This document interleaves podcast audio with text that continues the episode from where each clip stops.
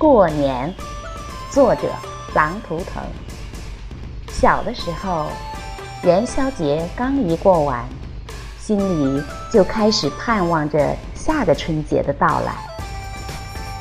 那时过年，意味着有新衣服穿和好东西吃，还有大人们准备的红包拿。于是，日子似乎每天都在期盼中度过。那时总觉得时间过得很慢，很慢。后来长大了，过年却成了甜蜜的负担，因为你得准备可能发不完的红包，还有亲朋好友碎碎念念不完的唠叨。于是到了快过年时，有点怕回家过年了。回家了。又想早点离开，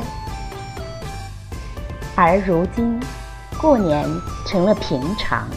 如果不是周围环境的渲染，也没感觉到又快要过年了。如果不是家里人来电话催着回家过年，也在想着像别人那样去外面旅游过年。社会的发展，时代的进步。